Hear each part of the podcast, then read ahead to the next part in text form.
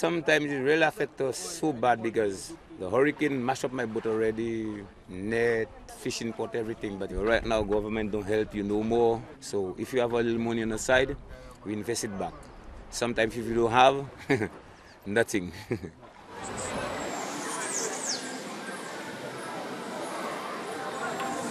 Anybody can buy this product.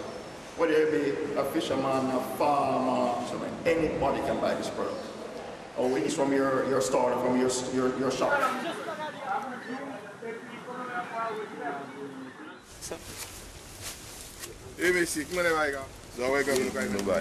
They have um, a government, government giving them financing, but this product that we have, a lot of it can help people like this lady. In, in addition to her, her homeowner's insurance, she have um, for the others who have not seen it yet. Itaakinak mo? Sa pangalan sa Bolawi.